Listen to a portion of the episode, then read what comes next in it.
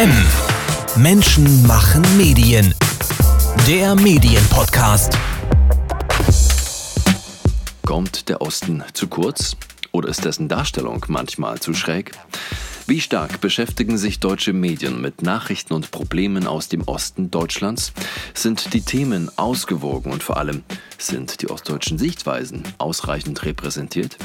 30 Jahre nach der Wende diskutiert die Branche wieder über den Osten und die Medien. Grundlage sind Erhebungen, Studien, die Fragen aufwerfen, aber auch Unzufriedenheit bei Mediennutzern Ost. Wir diskutieren mit. Heute mit Robert Schneider, Chefredakteur des Nachrichtenmagazins Fokus aus dem Burda Verlag. Willkommen zu M, dem Medienpodcast mit Danilo Höpfner. 30 Jahre nach dem Fall der Mauer klafft ein struktureller Graben zwischen West und Ost. Und schuld daran, so wird es dieser Tage diskutiert, ist unter anderem die Medienberichterstattung. Herr Schneider, ist sie das?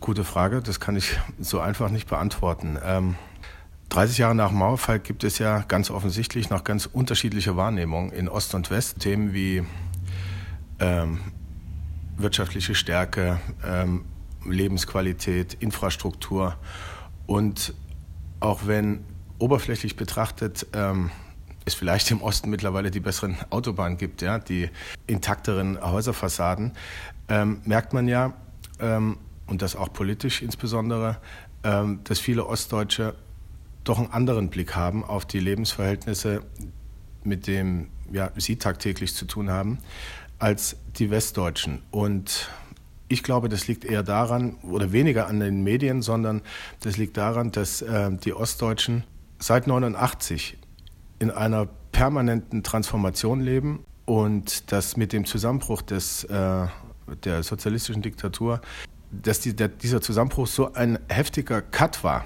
der quasi noch hinzukommt zu unserer digitalen und globalen Transformation. Ähm, das haben die Westdeutschen nicht. Und ich glaube, das ist eher der Grund, warum äh, wir nach wie vor von äh, in vielen Bereichen Zweitdeutschlands sprechen. Aber trotz all dem, als positiver Mensch finde ich, dass das Zusammenwachsen langsamer ging, als viele geglaubt haben aber trotzdem ganz gut funktioniert hat. Und wenn wir dabei aber mit dem Finger auf die Medien zeigen, ja. wo liegt die Schuld der Medien?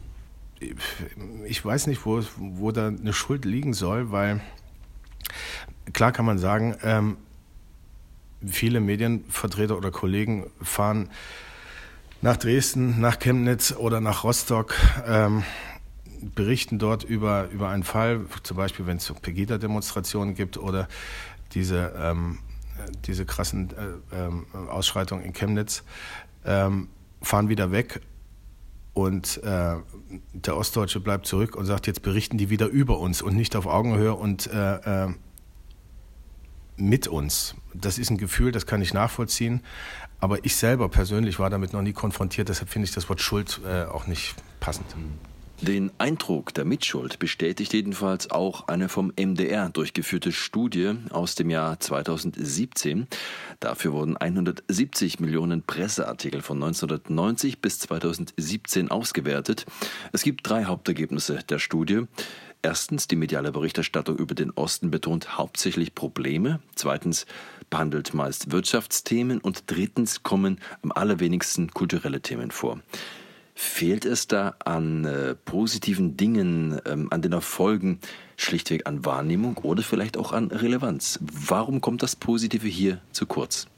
Für viele Kollegen ist oftmals das Negative eher die große Story. Und da bin ich bei einem Punkt, ähm, der gilt für Ost wie für West. Ähm, Respekt vor der Lebensleistung von Menschen. Das ist wichtig. Vielleicht eine Spur mehr Optimismus, dann wird es auch mehr positive Geschichten geben.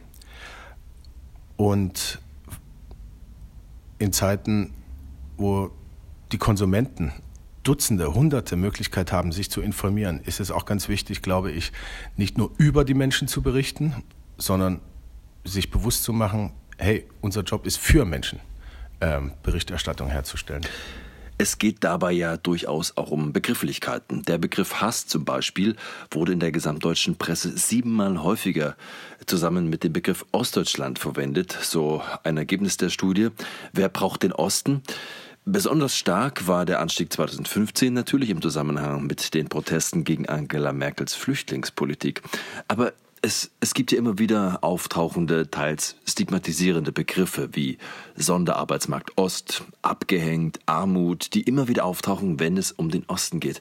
Es handelt sich, so diagnostizierte es einmal Professor Michael Mein, Kommunikationswissenschaftler an der LMU München, um eine, naja, eher negative, stark problembezogene Berichterstattung. Inwieweit benutzen wir, die Journalisten, die richtige Sprache, um den Osten zu beschreiben? Darüber denken wir oftmals viel zu wenig nach. Ähm, ich habe es mir zum Beispiel in den letzten Jahren komplett abgewöhnt, ähm, das Wort Angst zu benutzen. Ich nutze dann lieber das Wort Sorge. Ähm, ich habe noch nie den Begriff Hass benutzt, wobei ich da aber den Begriff Wut, der oftmals dasselbe meint, wenn wir an Geschichten aus den neuen Bundesländern äh, äh, denken. Ich finde, der Begriff Wut ist auch stark, aber äh, ist schwächer als, als, als das Wort Hass. Sensibler sein, mehr drüber nachdenken, ähm, welche Worte wir, welche Worte man benutzt. Das gehört aber meiner Meinung nach zum täglichen Geschäft, aber da gebe ich der Studie recht, den Eindruck habe ich auch. Es heißt, viele Menschen in Westdeutschland waren ja auch gut 30 Jahre nach der Wende noch immer nicht im Osten. Alles, was sie aus dem Osten kennen, kennen sie von Freunden, von Verwandten, hauptsächlich aber aus den Medien. Werden die nationalen Medien dieser grundsätzlichen Verantwortung überhaupt gerecht, den Bundesbürgern West ein realistisches Bild vom Osten zu zeichnen? Also man kann ja keine Redaktion äh, per Gesetz diktieren, ähm, welche Themen sie aufkreist und äh, über welche Region sie berichten. Aber man kann auch keinen zwingen, in den Osten zu fahren oder genauso wenig in den Westen zu fahren. Ähm, wenn wir einen Schluss daraus äh, aus, dieser, aus, dieser, aus dieser Frage ziehen können, hey, lasst uns neugieriger werden, lasst uns ähm, jetzt auch 30 Jahre nach dem Mauerfall in den nächsten Wochen und Monaten ähm, ganz offen, unvoreingenommen und neugierig ähm, über unser vereinigtes Deutschland berichten mit einem Respekt, auf Augenhöhe mit den Menschen, aber auch mit der Sensibilität äh, für alle Sorgen und Nöten. Menschen machen Nachrichten und wer sich für Menschen interessiert, äh, bekommt Nachrichten, egal aus welcher Region. Ganz einfach. Ein Vorwurf an die Medien, mit dem wir uns aber auch schon seit ein paar Jahren auseinandersetzen, ist, dass wir in den wichtigsten Redaktionen des Landes, in den Leitmedien, nur sehr wenige Menschen mit ostdeutschem Hintergrund haben. Das hat ja auch Auswirkungen auf die Berichterstattung müssen wir hier den Begriff der alte weise Mann um das Attribut Westdeutsch ergänzen? Und, und ich sage das wissentlich, dass das für Sie nicht zutrifft, Jahrgang 76 aus Leipzig, aber vielleicht sind Sie ja die Ausnahme. In der Zeit, wo über Frauenquote ähm, diskutiert wird, ähm, glaube ich, wir brauchen jetzt nicht noch eine Ossi-Quote. Ja? Ähm, der alte weiße Mann, äh, dieses Bild wird häufig benutzt. Ähm, das finde ich auch in, in, in, in, diesem Zusammenhang falsch, weil ähm, es ist auch respektlos äh, Männern um die 50 oder 60 gegenüber. Man kann keinen zwingen, man kann keinem, keinem Unternehmer oder keinem, keinem Mediunternehmer zwingen, äh, äh, Ostdeutsche an die Spitze einer Firma zu setzen, Ostdeutsche an die Spitze einer Redaktion zu setzen. Ich glaube, da da, da, da gibt es einen ganz natürlichen Auswahlprozess und äh, ähm, Karriereprozess auch innerhalb jeder Redaktion. Mal schafft es eine Frau, mal schafft es ein Ossi, mal schafft es ein älterer Mann, mal ein ganz junger. Wenn ich schaue, ähm, ich wurde mit 39 ähm, Fokus-Chefredakteur, komme aus Leipzig. Ähm, deshalb, ich habe da eine ganz andere Wahrnehmung und ähm, war mit diesem Problem auch noch nie so konfrontiert und möchte noch anmerken, unsere Kanzlerin kommt auch aus Ostdeutschland. Wir hatten einen Bundespräsidenten aus Ostdeutschland. Ähm, Gut, aber hier sprechen wir explizit von den Medien und die Frage war, ja. für Sie trifft das nicht zu, sind Sie aber die Ausnahme? Maybrit Illner kommt aus dem Osten. Ja. Carola Wille kommt aus dem Osten, leitet eine der größten ARD-Anstalten. Ähm, und prozentual gesehen, äh, wir reden über 16 Millionen äh, Ostdeutsche. Ähm, ich finde, damit ist Kanzler, Kanzleramt, äh, Rundfunkanstalt, äh, äh, ostdeutsche Ministerpräsidenten. Ähm, ich glaube, die Zeit, wo sich Ostdeutsche okkupiert fühlten von Westdeutschen, die ist vorbei. Also es hat jeder, ich glaube, herkunftsunabhängig mittlerweile die Chance aufzusteigen. Aber es geht ja um Fairness in der Gesellschaft und wir ja. reden ja auch über die Frauenquote oder die Quote von Migranten in den Unternehmen, auch in den Medien. Ist es nicht legitim, auch die Frage zu stellen, warum gibt es so wenige Ostdeutsche in den Führungsetagen? Die Frage kann man stellen, aber ich kann sie nicht beantworten. Weil ich glaube nicht, dass ähm, die Herkunft ein Einstellungskriterium ist. So, vielleicht gibt es zu wenige Ostdeutsche, die einfach den, den Drive hatten, sich an die Spitze einer Redaktion oder einer Rundfunkanstalt oder eines Senders äh, äh, äh, zu arbeiten. Das ist am Ende, glaube ich, der, der, das Hauptthema. Aber es gibt doch kein, äh, es gibt doch kein Einstellungsverbot für, für ostdeutsche Chefredakteure oder sowas. das ist ja Quatsch.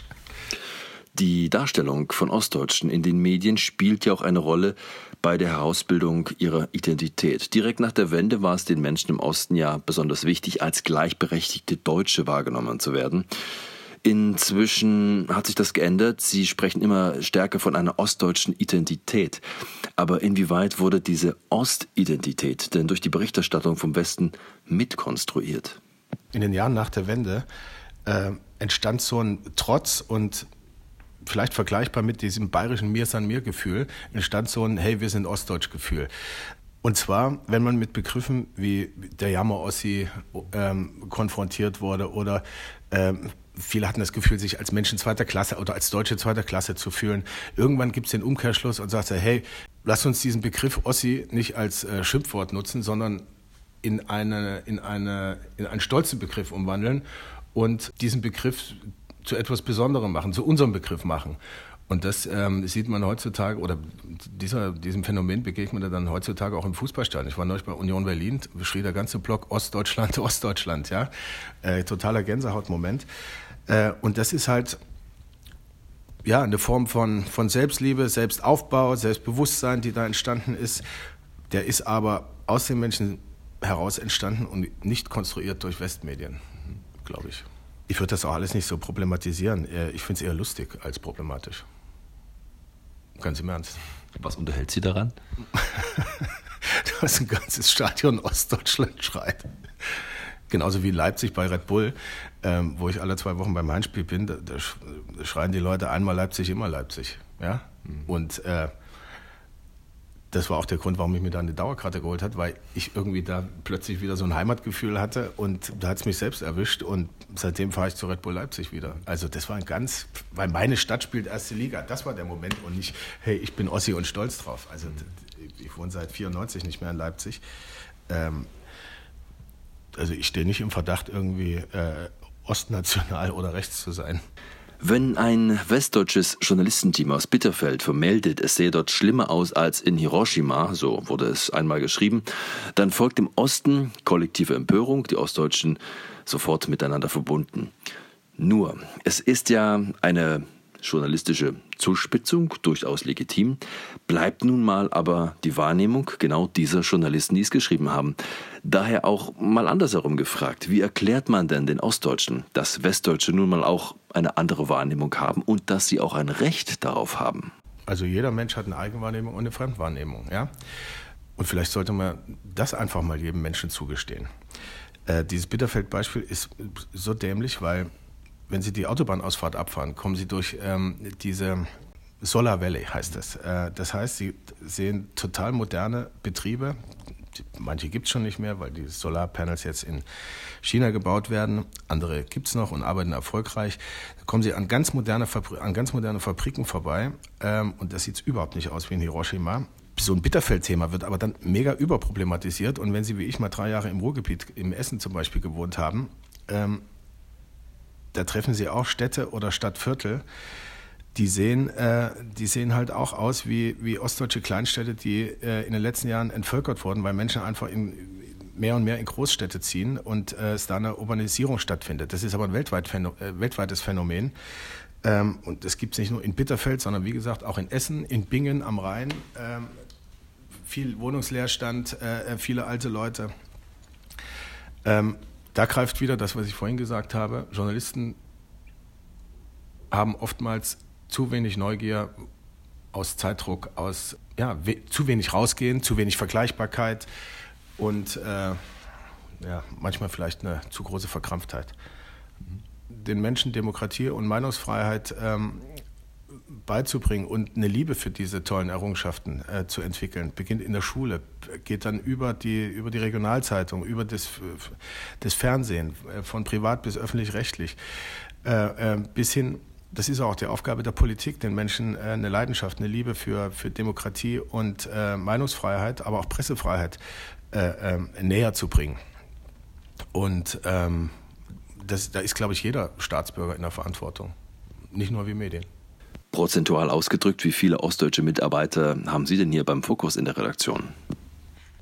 Ähm, prozentual kann ich es nicht angeben, aber ich weiß, dass hier fünf Leute arbeiten, die teilweise in Leipzig geboren wurden und ähm, schon dort gearbeitet haben.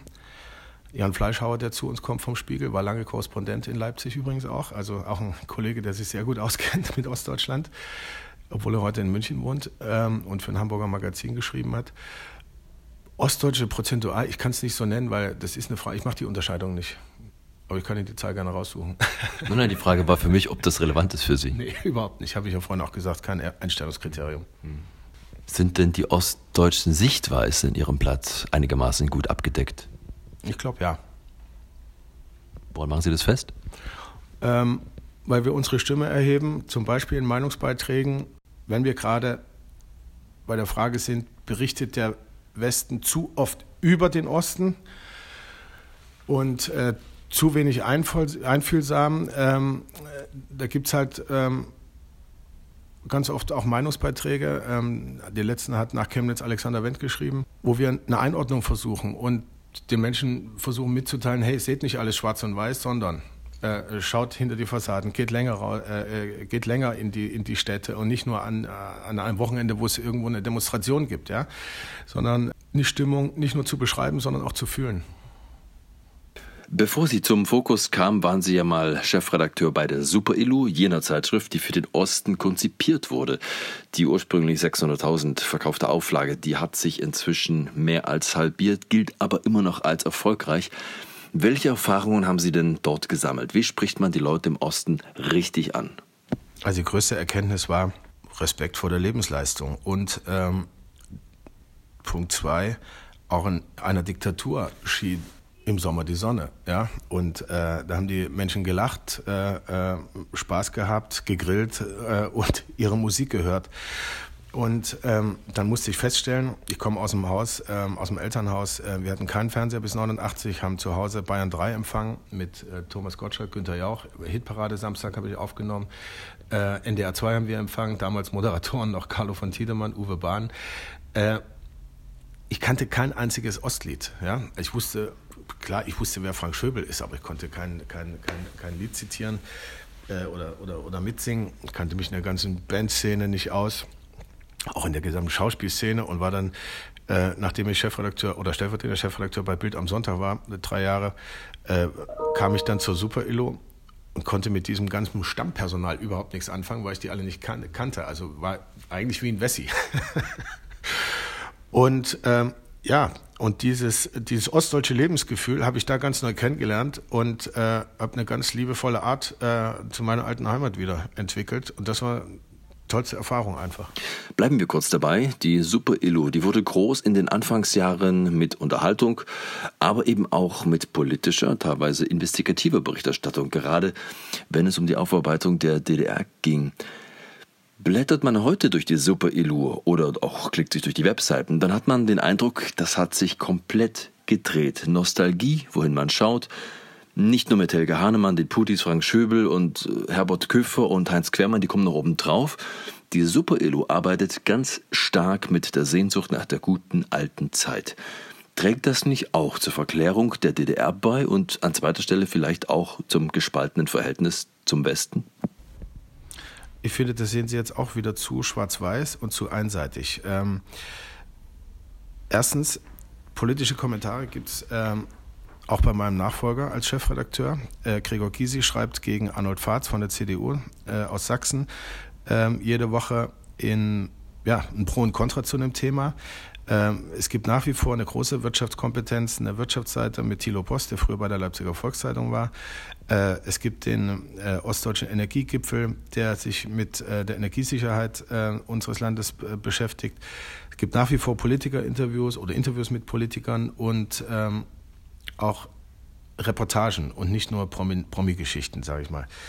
Äh, gleichzeitig hat äh, die Super Illo jetzt eine, ähnlich wie wir mit unserer Eventreihe Focus Inner Circle, ähm, ja, so einen Super Illo Stammtisch kreiert, wo sie mit äh, Gregor Gysi und anderen interessanten Menschen in die Region fahren und äh, äh, Leser einladen, Menschen einladen und äh, über bestimmte Themen diskutieren.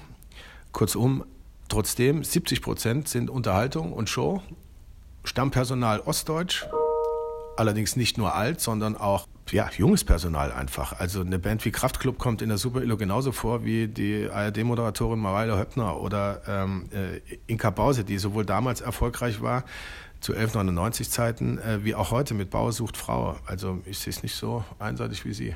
Der Job der Super Illo ist, eine Zeitschrift für die Menschen zu machen. So, und äh, die Menschen, die in, in Ostdeutschland leben, schauen gerne MDR, schauen gerne RBB und treffen da die Menschen, die dann auch in der Zeitschrift eine Rolle spielen. Das heißt, äh, äh wir kreieren nicht deren Lebenswelt, sondern wir bilden deren Lebenswelt ab. Ich finde, dass sie einen guten Job machen, was auch die Verkaufszahlen äh, äh, äh, zeigen. Denn es gibt Wochen, da liegt die Super Elo rein im Crosso über dem Stern. Das ist irre. Kann ich Ihnen gerne zeigen. Das heißt, die separate Ansprache funktioniert. Ja, klar. Es ist, die Super Elo hat ja auch nie den Anspruch, ein Gesamt, äh, jetzt am Rhein äh, äh, einen Großteil der Auflage äh, zu generieren, sondern die Super Illo ist eine Zeitschrift ähm, für die Menschen in Ostdeutschland. Und ähm, wenn sie schlecht gemacht wäre, würde es sie, glaube ich, 30 Jahre nach der Wende nicht mehr geben. Die Leute sehen das als ihre Heimatzeitung und das ist okay. Der große Erfolg der Super-Illu im Osten, der überblendet ja ein wenig die Misserfolge des Bruderverlages im Osten, denn es gab ja auch mal eine Schwester, das Boulevardblatt Super Zeitung, herausgegeben zusammen mit dem König der Yellow Press, Rupert Murdoch. Das war mehr oder weniger der Versuch einer ostdeutschen Boulevardzeitung in Konkurrenz zur Bildzeitung. Die wurde aber bekannt ähm, im Westen durch besonders demagogische Schlagzeilen. Sie schürte den Wessi-Hass praktisch in jeder Ausgabe.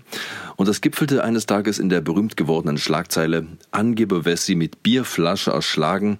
Er protzte mit seinem BMW herum, beschimpfte seine Mitarbeiter als doofe Ossis. Ganz Bernau ist glücklich, dass er tot ist. Superzeitung aus dem Hause Burda, 3. Mai 1991. Ich finde, das wurde nie richtig aufgearbeitet, Herr Schneider. Sie waren da 15 Jahre alt, Sie trifft da gewiss keine Schuld. Aber mich interessiert dennoch, ähm, wie reflektieren Sie denn das heute? Welche Mitverantwortung trägt der Bruder Verlag, dass man es so weit hat kommen lassen? Also damals hochemotionale Zeit, äh, hochemotionaler Chefredakteur, Franz Josef Wagner, der später, 1998, dann zu so einer Art Ziehvater von mir wurde, ähm, als wir zusammen BZ gemacht haben und er sagte, ähm, nachdem ich einen Text abgeliefert hatte, Robert, du sitzt ab sofort in meinem Büro und sagst mir die Wörter vor, aus denen ich dann eine Zeile mache. Dann habe ich auch ähm, seine, ja, die BZ mitgeskribbelt und so weiter. Äh, schon 98 hätte er nicht mehr solche Schlagzeilen gemacht. Das war äh, eine hochemotionale Zeit. Ähm, jeder weiß, diese Zeile war doof, würde nie wieder passieren, sowas. Und Mitverantwortung, das Wort ist mir auch zu stark. Ich glaube, da gibt es keine Mitverantwortung oder kein Nachspiel, das bis heute wirkt. Also äh, empfinde ich nicht so. Wie würden denn solche Schlagzeilen heute reflektiert werden? Das würde heute gar nicht mehr funktionieren. Also sowas gibt es heute nicht mehr. Das Vertrauen in die Medien in Ostdeutschland ist ja durchaus etwas anders als im Westen. Hinzu kommt, gerade dort sind viele regionale Medien finanziell sehr schwach. Ein Redakteur eines ostdeutschen Regionalsenders sagte mir vor ein paar Monaten, dass bei Demonstrationen und Kundgebungen kaum noch TV-Teams geschickt werden können. Auch weil die Manpower fehlt, weil das Geld dafür fehlt. Aber immer präsenter werden dort die TV-Teams von RT Deutsch, Reporter von Sputnik, SNA und, naja, anderen fragwürdigen Anbietern. Die springen da ein und füllen eine Lücke, sogar mit ganzen Livestreams. Äh, sehen wir gerade dabei zu, wie wir den Osten immer weiter an AfD, Pegida und deren Sprachrohre verlieren? Ich habe ja vorhin gesagt, ähm, wir dürfen ähm, also auch wir Medien sind da in einer Wahnsinnstransformation, aber wir dürfen nicht an den falschen Enden sparen. Rausgehen, bei den Menschen sein, denen eine Stimme geben, das ist ganz wichtig. Und ähm, viele Menschen haben ja, wenn sie das Thema AfD ansprechen, ähm, und zwar in Gesamtdeutschland, nicht nur in Ostdeutschland, weil die AfD ist kein ostdeutsches Phänomen. Die AfD ist ein gesamtdeutsches Phänomen. Die sitzt, die AfD sitzt in jedem äh, Landesparlament. Ähm, und warum? Weil viele Menschen offenbar das Gefühl haben, dass diese Partei, dass diese Partei sie ein Stück weit besser versteht und ihre Stimme in Berlin besser vortragen kann. Deshalb wird die AfD gewählt. Deshalb ist äh, es auch ein Versäumnis ähm, aller anderen Parteien, vielleicht Politik richtig zu erklären. Äh, Friedrich Merz sagte heute, äh, sagte diese Woche in einem Fokus-Interview, er wende heute zwei Drittel, wenn er eine bestimmte Redezeit hat, dafür auf, erstmal den Status quo zu erklären und dann kurz und bündig Lösungsvorschläge ähm, zu formulieren. Ähm, wenn man sich ähm, in den letzten Jahren sagen wir mal, die politische Berichterstattung anguckt, haben wir eine ganz, ganz schnelle ein ganz, ganz schnelles Rad. Jede Woche wird ein anderes Sau durchs Dorf getrieben. Es gibt, ein, ja, geradezu so einen Forderungsjournalismus in der Politik, äh, der überhaupt keine Nachhaltigkeit hat. Und äh, das ist ein Problem. Wir Medien sollten da auch äh, ja, tatsächlich ein bisschen nachhaltiger arbeiten, nicht am falschen Ende sparen und äh, das Feld nicht äh, den Social Fake News überlassen ähm, und ähm, eigene Filme, eigene Berichte herstellen von so Demonstrationen und eben nicht RT, äh, RT Deutschland das Feld überlassen, die dann eine Stunde Livestream machen. Und das ist auch eine Aufgabe für einen öffentlichen Rundfunk. Ganz klar. Das ist, das ist die Aufgabe von Regional- und Lokalberichterstattung, da zu sein und äh, zu berichten, Interviews zu führen. Da darf man nicht sparen. Robert Schneider war das Chefredakteur des Fokus. Wenn Sie sich für weitere Aspekte dieses Themas interessieren, dann empfehlen wir Ihnen heute auch mal eine externe Quelle. Die AfD hat mich gezwungen, mich mit den fünf neuen Bundesländern zu beschäftigen. Das sagt Melanie Ammann, Leiterin des Spiegel Hauptstadtbüros, auf einem Podium der Medientage Mitteldeutschland in Leipzig zu unserem heutigen Thema. Die Panels dazu finden Sie auf dem YouTube-Kanal der Medientage Mitteldeutschland Leipzig. Zum Beispiel Verkannte Osten, unter anderem mit MDR-Intendantin Carola Wille und unserem heutigen Gast Robert Schneider. Soweit. Danke fürs Zuhören, sagt Danilo Höpfner. Das war M. Menschen machen Medien. Der Medienpodcast. Weitere Interviews, Reportagen und Dossiers aus der Medienwelt täglich neu unter mmm.verdi.de.